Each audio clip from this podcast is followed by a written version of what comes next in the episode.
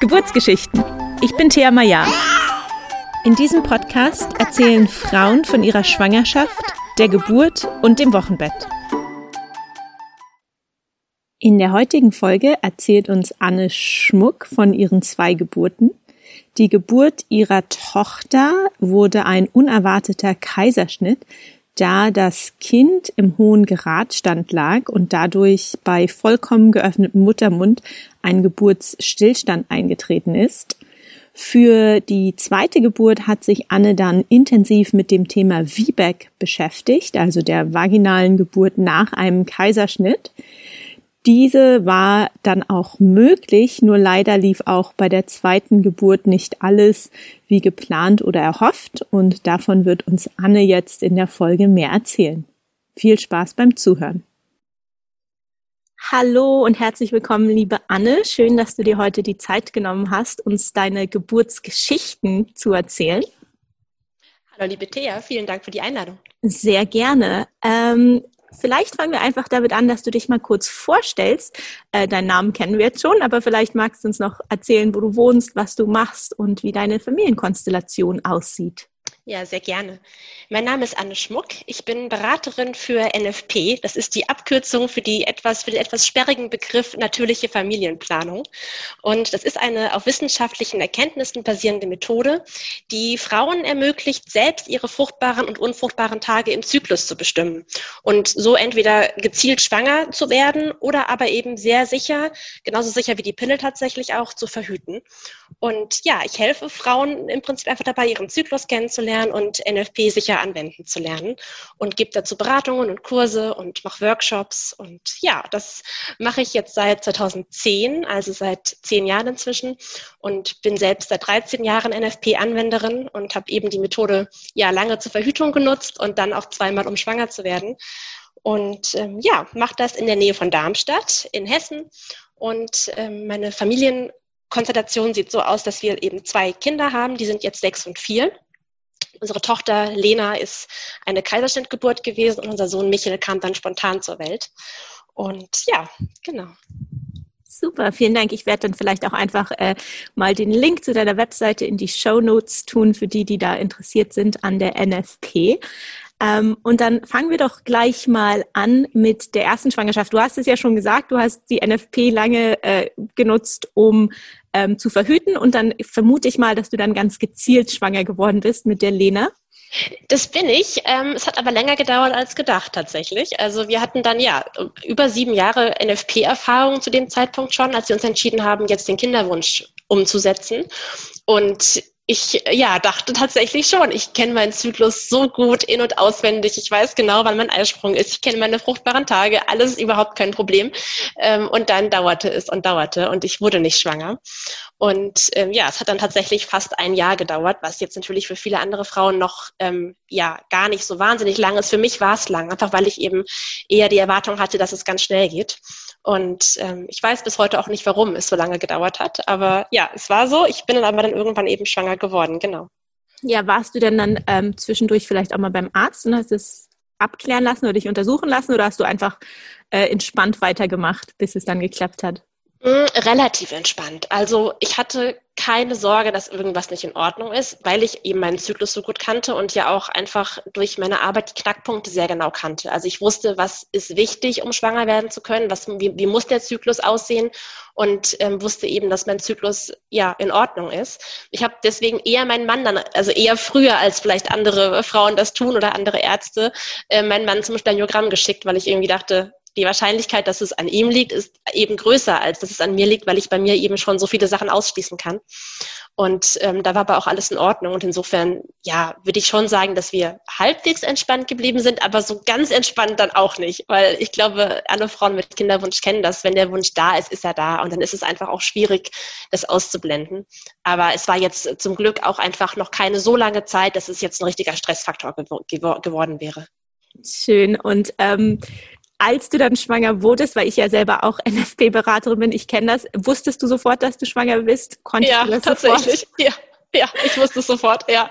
Ja, das ist ähm, einfach auch, ich kannte einfach auch ja meine ähm, Gelbkörperphasenlänge, also die Phase nach dem Eisprung bis zur nächsten Periode, die kannte ich halt sehr genau und wusste insofern im Prinzip schon, ähm, als die einen Tag länger als üblich dauerte, wusste ich im Prinzip schon, dass es klappt und so war es dann auch. Und das war bei, bei, bei beiden Schwangerschaften so und das fand ich auch total schön eigentlich, vor jedem Test äh, zu wissen, dass ich schwanger bin. Super. Und hattest du denn ähm, frühe Schwangerschaftssymptome? Mm, nicht so richtig eigentlich. Ich weiß, also das finde ich, kann ich schlecht beurteilen, weil ich auch nicht weiß, inwiefern vielleicht auch ein bisschen was dann eingebildet war, weil ich dann eher, weil ich ja so früh wusste, dass ich schwanger bin. Ähm, aber ich hatte eigentlich beide Male relativ wenig Schwangerschaftsproblemchen. Ja, also ein bisschen Übelkeit, aber auch erst später dann. Also nicht, nicht ganz so früh. Erst so ab der sechsten, siebten Woche kam das und ähm, ansonsten eigentlich nichts, nein.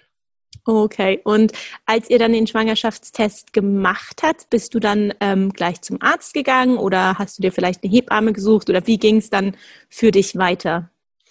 Ich bin dann zum Arzt gegangen, genau. Und wir haben auch damals in München gewohnt. Und da ist die Suche nach einer Hebamme vielleicht noch ein bisschen schwieriger als sonst überall auf der Welt. Also damals jedenfalls war das so, ähm, dass mein Frauenarzt dann auch direkt, in der fünften Woche war ich, glaube ich, da, dann direkt sagte, ich soll ähm, mir eine Hebamme suchen und mich in der Klinik anmelden, in der ich ähm, entbinden möchte äh, was mir vollkommen absurd vorkam in der fünften Schwangerschaftswoche. Aber wir haben das dann auch wirklich gemacht und es war wirklich auch ganz gut, weil ähm, der Termin war dann ungefähr an Ostern auch, der, der Entbindungstermin. Und da hatten dann eben auch viele Hebammen einfach Urlaub geplant und wollten mich nicht annehmen. Und auch in, in der Klinik in der ich entbinden wollte, war ich gerade noch so rechtzeitig dran, um mir da sozusagen einen Termin zu reservieren. Ja, verrückt. Aber ich bin ganz froh, dass es so gelaufen ist doch. Ja, und ähm, wie hast du dich dann oder wie habt ihr als Paar euch auf die Geburt vorbereitet? Habt ihr mit der Hebamme vielleicht einen Geburtsvorbereitungskurs gemacht oder in der Klinik oder habt ihr euch belesen? Alles, glaube ich. Ich habe mich schon sehr intensiv darauf vorbereitet, aber ähm, ja, also auf dem klassischen Weg würde ich sagen. Also ich hatte dann eben die Hebamme. Mir war wichtig, auch ähm, Vorsorge bei ihr machen zu können. Also ähm, eben ja abwechselnd mit den Frauenarztterminen, teilweise auch die Vorsorgetermine nur bei der Hebamme zu machen und ähm, auch den Geburtsvorbereitungskurs eben bei ihr zu machen. Und ich würde schon sagen, dass ich gut vorbereitet war. Ich wusste zumindest sehr genau, wie viele Strampler man braucht und was man so an Ausstattung braucht fürs Baby und ähm, ja auch so grob natürlich, wie ich mir ungefähr den, den Geburtsablauf vorstellen muss.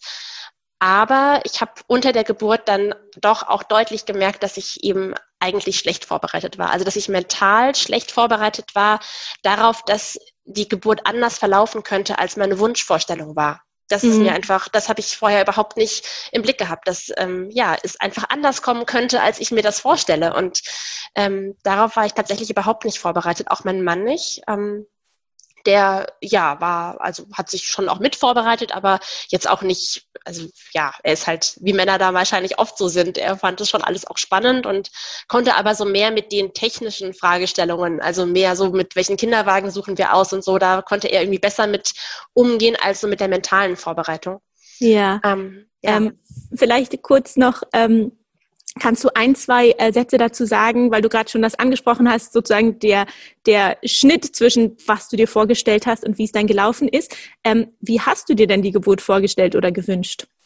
Ich habe mir das tatsächlich auch als schönes Ereignis vorgestellt. Also ich hatte wirklich keine Angst, kann ich ehrlich sagen. Ähm, ich, mir war sehr bewusst, dass ich meinen Körper gut kenne und dass ich auch ähm, ja, mir sehr vertraue einfach und meinem Körper sehr vertraue.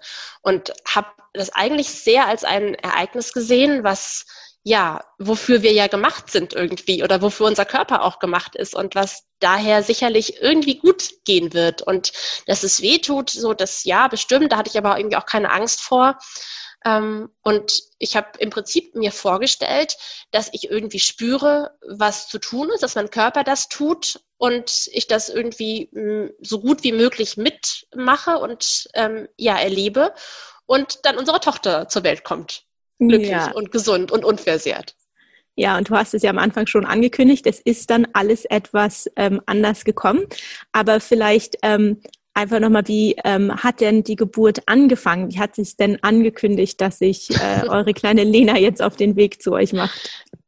Das war ganz lustig. Ähm, die Geburt hat sich im Prinzip durch leichte Wehen angekündigt, die ich aber gar nicht so richtig bemerkt habe als Wehen. Das war so rund zwei Wochen vor dem Termin und ich hatte bis dahin keine Übungswehen und auch keine Senkwehen bewusst wahrgenommen. Also dachte ich, gut, irgendwann muss es ja mal ein bisschen ziehen, irgendwas muss ja mal passieren.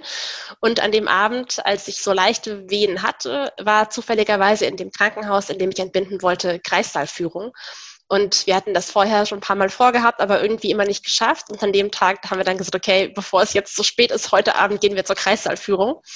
Und ähm, ja, so während des Abendessens, bevor wir dann los wollten, wurden dieses Ziehen irgendwie stärker. Und ich habe dann noch so vorsichtig gesagt, ob wir mal die Kliniktasche mitnehmen, obwohl mir das ein bisschen lächerlich vorkam. Aber wir haben sie dann ins Auto gestellt und sind zur Kreissaalführung. Und ähm, schon als ich im Kreissaal ankam, hatte ich irgendwie das Gefühl, dass das doch stärkere Wehen sein müssen als irgendwie irgendwie Vorwehen oder Übungswehen.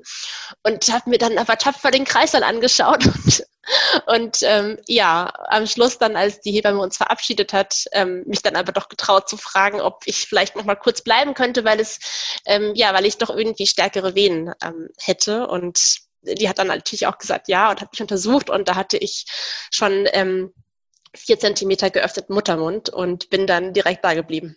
Oh, wow. Ja. Das ist ja auch eine schöne Geschichte. Ja. Okay. Und äh, wie ging der Geburtsverlauf dann weiter? Vier Zentimeter ist ja schon fast Halbzeit. Genau, das ging, ging wahnsinnig schnell und wahnsinnig gut. Also es war ähm, überhaupt, also ja, ich hatte, ich konnte die Venen gut veratmen. Ich konnte, fand es sehr, ähm, es war irgendwie überrumpelnd, dass es dann losging, aber ähm, als ich mich darauf eingelassen hatte, konnte ich ja die Venen gut veratmen, da gut mitgehen und es ging dann relativ schnell, dass der Muttermund vollständig eröffnet war. Ähm, und ja, dann ähm, war es aber so, dass unsere Tochter im hohen Gradstand lag, also ihr Köpfchen quasi ähm, ja, frontal auf meinem Beckeneingang und sie hätte sich eigentlich eben drehen müssen, um in das querovale Becken einzutreten und das hat sie aber nicht getan. Und ähm, insofern gab es dann bei ganz eröffnetem Muttermund einen Geburtsstillstand, ähm, wo es einfach nicht mehr weiterging, weil eben ihr Köpfchen nicht ins Becken eintreten konnte. Okay, und wie ist es dann weitergegangen?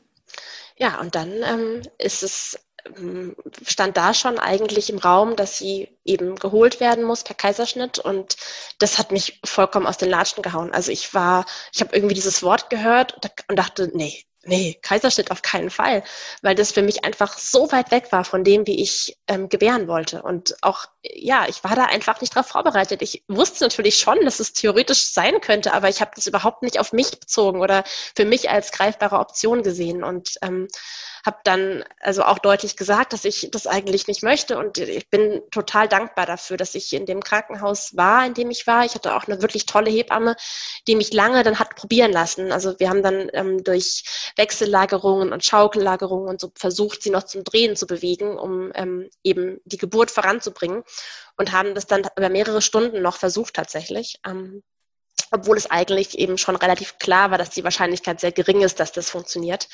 Und ähm, irgendwann war ich sehr erschöpft körperlich, weil sie eben durch dieses Nichtpassen, also das ähm, ja Köpfchen ist ja im Prinzip so ein bisschen länglich und das Becken ist eben quer. Und wenn halt dir diese quere, äh, längliche Form auf die, auf die quere Öffnung trifft und da einfach nicht reinpasst, ähm, dann tut es einfach unheimlich weh. Also mein Schambein hat, ist ordentlich geprellt gewesen, ihr Köpfchen auch. Und ähm, irgendwann haben diese Schmerzen für mich einfach, waren die so extrem, dass ich es nicht mehr aushalten konnte. Ähm, und dann, ja, war sozusagen der Punkt, an dem meine Kräfte erschöpft waren, an dem ich dann eben der Sektio zugestimmt habe. Und dann ist sie geholt worden. Mein Mann hat dann meine beste Freundin angerufen, die dann äh, kam und auch mit dann noch da war, nicht im, nicht im OP, aber im Kreissaal gewartet hat ähm, zur Unterstützung. Das fand ich auch total schön, weil das einfach nochmal so ein, ja, einfach ein, einer der wichtigsten Menschen in meinem Leben war, die dann einfach da war. Und ähm, das hat mir sehr gut getan, weil er mich das einfach ja, überfordert hat. Ich wollte einfach keinen Kaiserschnitt. Und ähm, ich bin da im Prinzip gut mit. Ich weiß, dass es sicherlich nötig war und auch unumgänglich war. Und ich bin froh darum, so lange probieren zu dürfen, dass es eben wirklich nicht ging. Deswegen, da habe ich irgendwie keinen Zweifel. Aber trotzdem hat mich dieses Erlebnis einfach ja, traumatisiert auf einer bestimmten Ebene, weil ich einfach das so unbedingt nicht wollte und ähm, da meine eigenen Vorstellungen mit der Realität so, so kollidiert sind und das habe ich schwer verarbeitet irgendwie. Also aber in dem Moment natürlich war es erstmal dann gut. Sie wurde geholt, es, ging ihr gut, sie war gesund. Ähm, und nach der OP ähm, konnten wir direkt zurück in den Kreislauf, wir konnten bonden, uns kennenlernen, ich konnte stillen. Also das war dann alles irgendwie auch gut. Und ähm, das heißt, dieses, ja, diese Traurigkeit über den Kreislauf, die kam dann erst später so in mir auf, als ich dann die Geburt eben ähm, bes besprochen habe und im Nachgang noch so ein bisschen verarbeitet habe. Ja, oh, vielen Dank erstmal für diese Beschreibung auch. Und du hast ja auch gerade das Wort traumatisiert in den Mund genommen. Das geht, glaube ich, vielen ähm, Frauen so, gerade nach Kaiserschnitten oder auch ähm, anderen Geburtserfahrungen, die nicht erwartet sind. Und ähm, ich finde es dann auch immer ganz wichtig, einfach nochmal diese Definition auch von einem Trauma ähm, zu sagen. Ein Trauma passiert, wenn etwas zu schnell passiert, ähm, wenn etwas unerwartet passiert und wenn es zu viel ist. Und ähm, das ist natürlich in so einer Geburtssituation sehr oft gegeben, weil die Dinge einfach wahnsinnig schnell gehen. Ja, die Wehen kommen alle paar Minuten und dann ähm, muss es manchmal schnell gehen. Ja. Ja, aber schön, dass äh, die kleine Lena dann gesund zu euch gekommen ist und ihr sofort auch bonden konntet. Und ähm, du hast, glaube ich, auch schon gesagt, ihr konntet dann stillen. Das hat also auch geklappt. Ja, das hat geklappt und das wirklich, also da insofern, das macht es mir sicher auch leichter, dass ich ähm, eben weiß, es war jetzt kein so ein Erlebnis, wie das ja viele Frauen auch leider erleben müssen, dass ähm, irgendwas passiert ist, was anders hätte sein können oder so. Ich glaube schon, dass das tatsächlich mit der, mit dem Befund und der Diagnose nicht anders hätte ausgehen können, wahrscheinlich. Ähm, ja, ja, aber trotzdem, und das finde ich halt so auch so erschreckend, trotzdem hat es mich schon so belastet, dass ich mir gar nicht ausmalen möchte, wie das für Frauen ist, die wirklich ähm, so, ein, so eine Geburt erleben, die von Gewalt geprägt ist oder von eben Entscheidungen, die über ihren Kopf hinweg getroffen werden. Das, ja, finde ich einfach furchtbar. Ja, und du hattest das ja gerade auch im Vorgespräch nochmal erwähnt, dass die äh, Hebamme ganz überrascht war im Kreissaal, dass es dein erstes Kind war, weil du ja. so gut mit deinem Körper umgehen konntest, wahrscheinlich auch durch die Vorerfahrungen als NFP-Beraterin. Total, ja, das hat, genau, also sie, sie wusste das natürlich, aber sie hatte nochmal nachgefragt, ob es wirklich mein erstes Kind sei, äh, weil sie eben meinte, dass sie selten einfach Frauen erlebt, die sich so gut mit ihrem Körper auskennen. Und ähm, das fand ich da zu, zu, dem Zeitpunkt war ja noch sozusagen alles, lief ja noch alles nach Plan. Ähm, da, das hat mich total gefreut und mir auch nochmal bewusst gemacht, wie wertvoll das eben ist, sich selbst zu kennen, den eigenen Körper zu kennen und da auch darauf vertrauen zu können.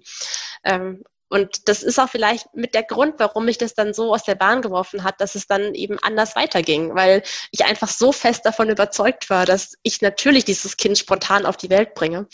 Und ähm, ja, da einfach auch vielleicht der Anspruch an mich selbst so hoch war oder ja, ich weiß es nicht, aber das ähm, war irgendwie schwierig hinterher für mich.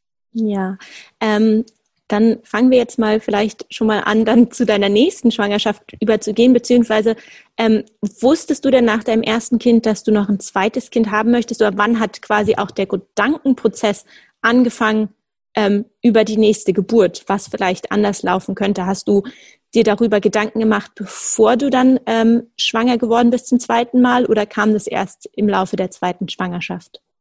Also, dass ich noch ein zweites Kind, ähm, eigentlich auch noch ein drittes damals wollte, das kam auf das, das, das war sofort da, das wusste ich. Also das war für mich immer klar, dass wir mehrere Kinder möchten. Ähm, auch nach dieser Geburt noch. Das, das war schon da. Ähm, aber es war jetzt nicht akut Thema. Es hat dann schon ein bisschen dauern können. Lena war so gut eins, als der Gedanke so langsam wieder wuchs, dass es langsam auch passend oder schön wäre, das zweite Kind zu bekommen. Ähm, und da habe ich im Vorfeld tatsächlich noch nicht so viel darüber nachgedacht, äh, weil ich da dann auch unheimlich schnell schwanger wurde, nämlich direkt im ersten Übungszyklus. Also das ähm, hat dann die Erfahrung vom ersten Mal auch äh, komplett gedreht. Ich war dann eben sofort schwanger. Und dann kam es im Lauf der Schwangerschaft, dass ich ähm, einfach nochmal auch dann intensiv über die erste Geburt nachgedacht habe und reflektiert habe, was daran eigentlich für mich so schwierig war. Und dann, ja, war das schnell eigentlich klar, was ich mir anders wünsche. Und dann habe ich einfach sehr intensiv angefangen, mich darauf vorzubereiten. Okay, und wie sah die Vorbereitung ähm, dann aus? Also hast du Bücher zu dem Thema gelesen oder vielleicht mit der Hebamme, den Ärzten drüber gesprochen? Ja, ich hatte, also erstmal hat mich total überrascht, wie sehr dieser Kaiserschnitt jetzt die zweite Schwangerschaft geprägt hat, weil ähm, das war wie so eine Weggabelung irgendwie. Also erste Geburt, Kaiserschnitt, okay, dann hatte ich so bei meinem Frauenarzt und auch im Umfeld sofort ganz oft ähm, gehört, so naja, dann wird das zweite Kind ja wahrscheinlich auch geholt. Und ähm, das fand ich schon mal einfach total erschreckend, wie vor, ja, wie festgelegt dieser, diese Geburt irgendwie von vornherein war, zumindest wenn es so nach den Reaktionen oder den Meinungen aus meinem Umfeld ging. Und ähm, für mich war dann so der Weg, einfach mich mental erstmal so vorzubereiten, dass ich für mich ganz klar habe, was ich will, nämlich keinen zweiten, also nach Möglichkeit eben eine Spontangeburt. Und dafür war mein Weg einfach, mich zu informieren, weil ich einfach so ein Mensch bin, dass mir es leichter fällt, mich zu entscheiden oder auch Dinge dann zu erreichen, wenn ich einfach viel weiß und da Wissen sozusagen gegen, gegen Angst und Unsicherheit setze. Und dann habe ich eben viel gelesen, ähm, vor allem eben auch über die Risiken, warum das Frauen oft empfohlen wird, dann auch weitere Geburten per Sektio zu erleben ähm, und habe eben dann über diese Risiken viel nachgelesen, also wie wahrscheinlich zum Beispiel die Uterusruptur ist ja so ein Knackpunkt, den man immer wieder hört, dass die Gefahr, dass diese äh, Narbe eben unter der Geburt dann reißen könnte. Und da habe ich einfach dann viel gelesen, um für mich so zu sortieren, wie wahrscheinlich das wirklich ist oder wie riskant das wirklich ist. Und ähm, habe den Geburtsbericht auch ähm, von unserem ersten Kind angefordert. Das kann man machen, das kann jede Frau machen, egal wo man entbindet. Man kann den Geburtsbericht ähm, einsehen um einfach zu sehen, ob da in dem OP-Bericht zum Beispiel irgendwas ähm, auch drin stand, wenn jetzt irgendwelche organischen Gründe zum Beispiel bei der Operation gefunden worden wären, warum das Kind nicht spontan zur Welt kam, dann hätte das ja auch die zweite Geburt natürlich irgendwie ähm, beeinflusst. Und das war aber nicht. Also die Ärztin, die mich ähm, operiert hat, hat hinterher auch nochmal mich besucht dann im Zimmer nach der Entbindung und hat auch nochmal gesagt, dass das Becken eigentlich okay gewesen ist, dass da Platz gewesen wäre für, für das Kind. Ähm, also zumindest der Grund jetzt nicht, nicht an meinem Becken lag. Und das war für mich irgendwie wichtig, einfach so, so viel wie möglich zu wissen. Also ähm, ich weiß letztlich nicht, warum es beim ersten Mal dann ähm, eine Sektio wurde, aber ich weiß oder ich wusste dann zumindest, es lag nicht an meinem Becken. Ähm, das war für mich schon mal wichtig. Und ja, dann war das so für mich einfach der Weg, möglichst viel mich gut zu informieren und dann einfach diesen Wunsch spontan zu entbinden, ganz klar für mich zu haben, um den auch ganz klar vertreten zu können. Und ähm, dann habe ich viel mit meinem Mann auch drüber gesprochen, weil ich auch Sorge hatte, dass ich unter der Geburt dann vielleicht meine Wünsche nicht mehr so klar äußern kann. Und mir wichtig war, dass er einfach dabei ist und ähm, auch dann für mich eintreten kann, wenn ich es vielleicht nicht mehr kann und einfach da jemand ist, der ganz genau weiß, was ich will und was mir wichtig ist und mir dabei hilft, auch unter der Geburt eben diese Wünsche äh, zu, im Kopf zu behalten und dafür einzutreten. Und ja, das war irgendwie gut für mich. Also das hat mir geholfen, meine Selbstbestimmtheit nicht so aufzugeben. Also nicht in die Geburt zu gehen und zu sagen, ja, okay, wenn alle sagen, ich muss wieder eine Sektion bekommen, dann ist das halt so, sondern wirklich zu sagen, naja, Natürlich mache ich das, wenn es nötig ist. Natürlich, das steht völlig außer Frage. Wenn es dem Kind nicht gut geht oder irgendein anderer Grund eintritt, dann gibt es einen zweiten, ähm, einen zweiten Kaiserschnitt, das ist ja ganz klar. Aber dass mein Wunsch einfach ist, eine Spontangeburt zu erleben, das war für mich wichtig, das ganz klar zu haben und damit in die Geburt zu gehen. Wow, okay, zur Geburt kommen wir dann ähm, gleich, aber vielleicht nochmal zurück zum Anfang der Schwangerschaft. Hattest du in dieser Schwangerschaft ähm, Schwangerschaftssymptome oder verlief die auch äh, recht smooth? Ja, eigentlich schon. Also ein bisschen mehr Übelkeit. Es war dann ja auch ein Junge, ist mir dann natürlich sofort gesagt worden. Das ist ja so angeblich immer, je mehr Übelkeit, desto eher ist es ein Junge. Also ja, mir war ein bisschen mehr übel. Aber natürlich ist auch die zweite Schwangerschaft anders als die erste. Man hat halt schon ein Kind. Und in meinem Fall war das eben ein eineinhalbjähriges Kind. Ähm, und natürlich äh, so kann man sich weniger ausruhen, weniger schonen und ich glaube, das spielt einfach auch eine große Rolle. Aber davon abgesehen ging es mir auch da gut. Ich hatte wenig, ähm, ja, wenig Wehwehchen, würde ich sagen. Okay, und wie hat sich dann ähm, die Geburt von Michel angekündigt? Ähm, sehr überraschend tatsächlich ähm, durch Wien. Also das ist weniger überraschend, aber der Zeitpunkt war überraschend. Es war ähm, rund acht Wochen vor dem errechneten Termin und ich hatte damals noch keinen Mutterschutz, war auf der Arbeit. Ich war damals noch Buchhändlerin und stand also im Laden und hatte so echt doll Ziehen im Bauch und so einen Druck nach unten auch. Und bin dann ähm, nach der Arbeit ähm, auch zum Frauenarzt gegangen, weil ich einfach das Gefühl hatte, dass es nicht, nicht gut ist oder irgendwas nicht in Ordnung ist.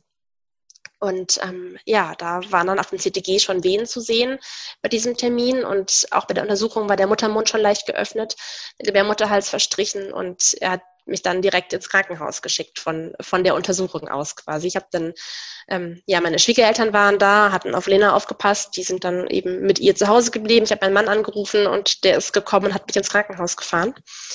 Ähm, genau, und da waren aber eigentlich alle relativ entspannt. Auch meine Hebamme habe ich dann angerufen, die war auch recht entspannt und sagte, naja, das ne, kommt schon mal vor und ähm, ich werde wahrscheinlich Wehenhämmer bekommen und dann ähm, ja, wird es sich wieder entspannen.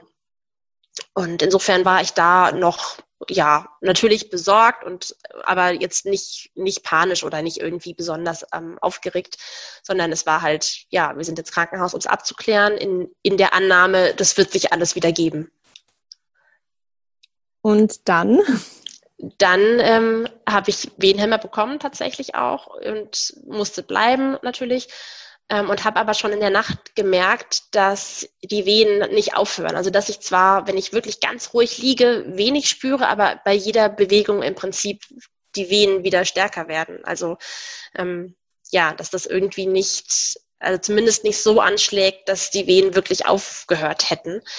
Und am nächsten Tag ähm, ist dann bei den Kontrollen im Kreissaal das dann auch, also ja, dann hat sich dann so bestätigt, dass ähm, ich erst sehr lange ein CTG geschrieben habe und ähm, immer wieder auch mich um, also umgelagert wurde, um den Druck vom Muttermund zu nehmen und die Hebamme also das einfach sehr, sehr lange immer wieder versucht hat und so und dann irgendwann aber doch den Arzt dazu geholt hat und der irgendwann die Oberärztin dazu geholt hat und da war im Prinzip dann für mich schon klar, dass da irgendwas nicht so läuft, wie es eigentlich sollte. Und die Oberärztin hat dann irgendwann auch gesagt, so ja, sie glauben, sie können die Geburt nicht aufhalten, das Kind kommt und ich soll meinen Mann anrufen und ähm, mich auf die Geburt einstellen. Ja, war das das gleiche Krankenhaus wie bei der ersten Geburt? Oder? Nein, nein, wir sind, dazu, wir sind dann umgezogen zwischenzeitlich von München ähm, nach Darmstadt. Und das war dann in Darmstadt im Klinikum. Da musste ich hin, weil das eben ja, über acht Wochen vorm Termin war und mein Wunschkrankenhaus keine ähm, Intensivstation gehabt hätte und ich da insofern so früh nicht hätte entbinden können. Und ähm, ja, dann war ich da eben im, im Klinikum und ähm, mein Mann kam dann, der hatte Geburtstag an dem Tag und äh, ja, der kam dann und war, wir waren beide irgendwie, das war ein ganz seltsames Gefühl. Es war, es war halt immer noch so früh. Das waren über acht Wochen vor dem Termin. Also es war klar, wir wussten dann offensichtlich, dass das Kind jetzt kommt, aber es war halt überhaupt, also einfach sehr überraschend und überrumpelnd. Ähm, aber eine nicht so schöne Geburtstagsüberraschung quasi. Ja, naja, wie man es nimmt, ne? Natürlich im Nachhinein natürlich irgendwie schon, aber in dem Moment nicht, nee. Und ähm, aber ich habe dann, als er dann da war und wir uns so bereit gemacht haben, er hatte halt noch ein paar Sachen auch mitgebracht und so für den Kreissaal von zu Hause. Und als wir uns dann so auf den Weg in den Kreissaal gemacht haben, ich mit meinem, mit meinem Infusionsständer wegen den Wehenhämmern und so, da hat es bei mir im Kopf einfach Klick gemacht. Das war wirklich da, in dem Moment war es für mich ganz klar, das Kind kommt jetzt. So, unser Sohn kommt jetzt und ähm, egal, wie das dann hinterher ist und dass er ein Frühchen ist und so weiter und so fort, das, das Kind kommt jetzt und ich habe mich auf diese Geburt vorbereitet, auch wenn ich die später erwartet hätte, aber es ist halt jetzt so und ich gehe da jetzt rein und ich vertraue meinem Körper und ich glaube, dass ich das kann und habe so meine, meine Stärke irgendwie versucht zusammenzukratzen und äh, mitzunehmen.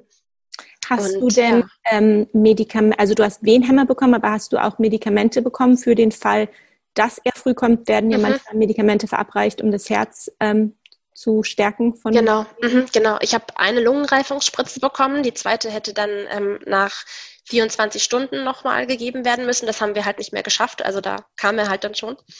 Ähm, genau, also ich habe die erste davon, die erste bekommen, sodass seine Lunge halt zumindest ein bisschen Hilfe bekommen hat. Es hatte nicht ganz gereicht. Das hat man im Nachhinein, also er musste dann beatmet werden, aber das war dann nach der Geburt.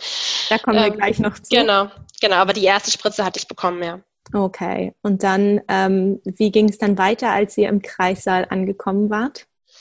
Da bin ich dann erstmal untersucht worden und da war der Muttermund schon bei fünf Zentimetern. Ähm, trotz der Wehenhämmer. Also es war einfach klar, dass da nichts mehr aufgehalten wird. Er war, er war ähm, wild entschlossen. Er war vollkommen wild entschlossen, ja. Genau, und dann ähm, hat die Ärztin oder die Hebamme mir dann die Infusion auch äh, mit für den Wehenhämmer eben gezogen und dann ist es ja quasi explodiert. Also dann sind die Wehen ähm, sehr, sehr rapide, sehr, sehr stark geworden. Ähm, und es hat dann noch eine Stunde oder so gedauert, bis wir vollständig eröffnet hatten. Also das war einfach, ähm, ja, es ging unheimlich schnell. Und ähm, das war aber gut. Also das waren heftige Wehen, aber das kannte ich ja auch schon. Also diese, diese Eröffnungsphase, die kannte ich ja. Die hatte ich ja erlebt beim ersten Kind. Und ähm, das, insofern war das für mich irgendwie berechenbar oder zumindest bekannt und ich konnte auch da die Wehen gut veratmen. Ähm, hab dann, als eben ich dann, die Hebamme hat dann die Fruchtblase auch irgendwann geöffnet, so ähm, und da habe ich dann kurz Angst bekommen, weil eben so dieser Punkt, dass der Muttermund vollständig geöffnet ist, der Punkt war, in dem es beim, beim ersten Mal halt dann nicht weiterging. Also da habe ich dann einfach kurz so gemerkt, wie sich so in mir was verkrampft und ich irgendwie so Angst bekam. Und ähm, ich habe dann aber einfach gesagt, so jetzt, ich habe irgendwie Angst, dass es jetzt nicht weitergeht. Und die Hebamme hat dann sofort gesagt, nee, also das Kind ist gleich da. Das kommen jetzt doch ein paar Presswehen und dann ist das Kind da. Ähm, und so war es dann auch. Also ich habe dann schon auch schnell gespürt, dass, man, dass es weitergeht. Und ähm, das, ja, dann ging es einfach unheimlich schnell. Also wir waren zwei Stunden im Kreissaal insgesamt, ähm, bis Michel dann da war. Und ähm, ja, ich habe ihn dann in die Arme mehrerer Kinderärzte gebären müssen. Das, ja, die waren halt dann da und haben ihn direkt genommen. Ähm, ich habe ihn kurz auf den Bauch bekommen, so ein paar Sekunden, und dann ist er aber mitgenommen worden auf die Intensivstation. Und ähm, ja, ich blieb alleine im Kreissaal, weil wenn man mitgehen durfte, der durfte zumindest noch gucken, wo unser Sohn hinkommt. Und die Hebamme musste weiter zur nächsten ähm, Gebärenden und ich lag dann alleine im Kreissaal überschwemmt von Hormonen und äh, kurz, ich hatte also unheimliche Glücksgefühle auch nach dieser Geburt. Es war dieses Gefühl, unseren Sohn auf die Welt zu bringen. Das war die schönste Erfahrung meines Lebens. Also es hat, das hat mich so unfassbar überwältigt. Ähm, und da bin ich unendlich dankbar für, dass das so geklappt hat. Ich musste liegen während dieser Geburt ähm, und ich musste am CTG hängen und alles, weil er eben ein Frühchen war und ähm, das ja einfach ähm, überwacht werden musste. Aber ich durfte spontan entbinden. Und auch wenn ich so niemals gebären wollte, liegend auf dem Rücken ähm, im Kreisallbett, ähm, durfte ich es immerhin probieren und es ja, hat ja dann auch geklappt zum Glück. Und ähm, das war also ja total schön. Wow, da kommen mir jetzt gerade fast die Tränen, wenn du erzählst, wie du alleine dann da im Kreis saßt. Ja, mir auch. Das war auch, auch nicht. Ja. Das war dann echt so der rapide, der rapide Abfall von dieser Glückskurve. Ne? Also das war echt und ähm, ich, ja, alles, was danach kam, einfach war ähm, so schrecklich, dass ich ähm, ja einfach denke, dass, ja, es war einfach, natürlich, ich war dann alleine und mein Körper, also klar, mein Mann kam dann irgendwann wieder und auch die Hebamme kam wieder und so, aber es war halt so ein, es war das verkehrteste Gefühl der Welt. Man hat irgendwie ein Kind bekommen und das Kind ist nicht da. Das ist einfach verkehrt. Ja, wie lange hat es denn dann gedauert, ähm, bis du ihn auf der Intensivstation ähm, sehen konntest? Bis zum nächsten Morgen. Also er kam dann abends um halb neun und ich bin dann vom Kreissaal aus aber ähm, in mein Zimmer zurück gebracht worden und am nächsten Morgen konnte ich dann hin. Oh wow. Ähm, ja, und das war halt, er war dann im Inkubator, er musste dann auch beatmet werden, weil über Nacht dann auch der Sauerstoff abgefallen war und ähm, seine Atmung ausgesetzt hatte und dann war er beatmet worden über Nacht. Und man kommt halt vollkommen unvorbereitet dahin. Man kommt da rein und dann liegt halt dieses winzige Kind im Inkubator mit Schläuchen überall und so einer Maske auf dem Gesicht. Ne? Und ähm, ja, das war also einfach schlimm. Konnte denn dein Mann nachts im Krankenhaus bei dir bleiben oder war der bei deiner Tochter? Ja, der, der, der ist nach Hause gefahren. Der ist dann, der war bei Lena. Das war für mich auch wichtig, weil ich dachte schon auch, dass sie ihn mehr braucht als ich. Auch wenn das vielleicht, ja, weiß man nicht. Also, nee, aber der war dann bei ihr. Und ähm, ich war auch äh, nicht auf der Wöchnerinnenstation, sondern auf der Gynäkologie, ähm, auch nach der Geburt noch, was ich auch ganz gut fand, weil ähm, auf der Wöchnerinnenstation ja die anderen Frauen mit ihren Babys halt auch gelegen hätten. Und ich hatte mein Baby ja nicht. Ähm, und insofern lag ich da in so einem Vierbettzimmer mit drei Schwangeren. ähm, und ja, war zum Glück aber ist körperlich einfach sehr fit nach der Geburt. Das war bei der ersten Geburt beim Kaiserschnitt anders. Da ging es mir einfach körperlich echt schlecht. Ich konnte kaum aufstehen alleine und ähm, ja, nicht gut laufen und so. Und das war eben beim zweiten Mal ganz anders. Ich konnte im Prinzip am nächsten Morgen ähm, mich also vollkommen alleine bewegen und so und bin halt dann direkt auch ähm, zu meinem Sohn und bin dann aber dann auch nach drei Tagen entlassen worden, weil ich war ja nicht krank. Also mir ging es ja gut. Ich bin halt ganz normal entlassen worden und unser Sohn musste bleiben. Ja, an sowas denkt man natürlich im Vorhinein auch immer nicht, dass ähm, nicht. im Krankenhaus leider nicht genügend Platz ist, dass die Eltern ähm, da bleiben können. Ähm, konntest du denn in der ersten Nacht ähm, abpumpen? Weil Stillen hat ja dann wahrscheinlich nicht sofort funktioniert, aber hattest du die Möglichkeit, das Kolostrum auch abzupumpen, dass ihm das vielleicht zugefüttert worden ist? Ähm, ich habe es ausgestrichen. Das ging. Ich glaube, abpumpen konnte ich erst am nächsten Tag dann. Mhm. Und ja, das war auch natürlich so eine Sache. Da ähm, ich habe versucht abzupumpen. Ich konnte aber schon auch bei unserem ersten Kind schlecht abpumpen. Also da habe ich es ab und zu halt probiert. Da konnten wir ja ganz normal stillen und habe aber ab und zu halt einfach gedacht, es schadet ja nicht ein bisschen Muttermilch auf haben und habe halt abgepumpt. Ähm, und das hat einfach immer schon schlecht funktioniert. Ich habe mit der Pumpe einfach kaum Milch äh, bekommen. Und mit, das wusste ich halt ja schon und diese Erfahrung hatte ich schon gemacht und das ähm, hat dazu geführt, dass ich da unheimlich Angst hatte, dass ich halt ähm, ihn dann überhaupt nicht stillen kann, er keine Muttermilch bekommt und ähm, ja, hab, das waren dann, also es waren einfach sehr anstrengende Wochen. Er war noch zwei, also er war dann zwei Wochen ähm, auf der Intensivstation und danach nochmal zehn Tage auf einer anderen Station. Ähm, und in der Zeit habe ich also ja irgendwie gefühlt rund um die Uhr gepumpt, um halt halbwegs nennenswerte Mengen Milch dazu zu kriegen. Und äh, die haben wir zum Krankenhaus gebracht und äh, gekühlt. Es war im Hochsommer und, und es war irgendwie gefühlt, haben wir ein paar diese Wochen irgendwie mit Abpumpen und Milch transportieren verbracht. Ähm, ja, das war echt, echt nicht schön. Und tatsächlich ähm, ist es aber so, dass ich im Nachhinein einfach ähm, auch nochmal dann sehr an die erste Geburt denken musste und gemerkt habe, wie viel da eigentlich schön war. Dass die eigentliche Geburt eben per Kaiserschnitt war und ich das halt nicht wollte, das war, das war blöd, ja. Aber alles danach war im Prinzip schön. Sie war sofort bei mir, sie war gesund, wir konnten bonden, wir konnten stillen, das war alles gut. Und das habe ich aber nicht schätzen können damals, weil ich halt einfach nur diesen Gedanken hatte, es war ein Kreis, das wollte ich nicht und das hat mich so ähm, ja überfordert, dass ich überhaupt nicht schätzen konnte, dass es eben auch schöne Sachen gab. Und das ist mir erst bewusst geworden, dann eben bei der zweiten Geburt, die zwar eine Spontangeburt war, aber danach halt überhaupt nicht so, wie ich mir das gewünscht hätte. Und das hat mich doch sehr versöhnt auch im Nachhinein mit, dem, mit der ersten Geburt tatsächlich.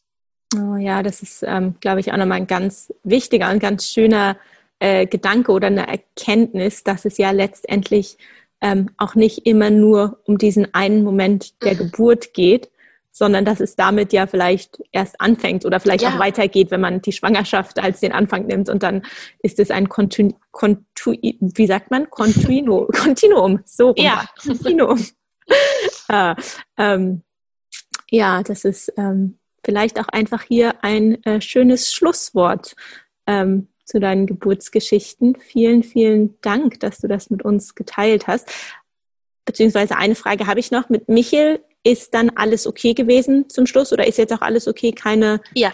Folgeschäden, Bleibeschäden? Nein, nein, Gott sei Dank überhaupt nicht. Der ist vier und topfit, ein echter Michel. Oh, super. Michel aus Lönneberger. Ja, genau. Super. Vielen lieben Dank, liebe Anne. Ähm, das waren zwei sehr spannende und sehr unterschiedliche Geburtsgeschichten. Und ähm, ja, ich werde nochmal alle deine Kontaktdaten verlinken in den Show Notes zu dieser Folge für die, die da Interesse haben an der NFP. Wenn dir die heutige Folge gefallen hat und du etwas für dich mitnehmen konntest, würde ich mich sehr freuen, wenn du diese Folge und den Podcast mit anderen teilst oder bei deinem Podcast-Anbieter eine 5-Sterne-Bewertung für den Podcast abgibst. Vielen Dank.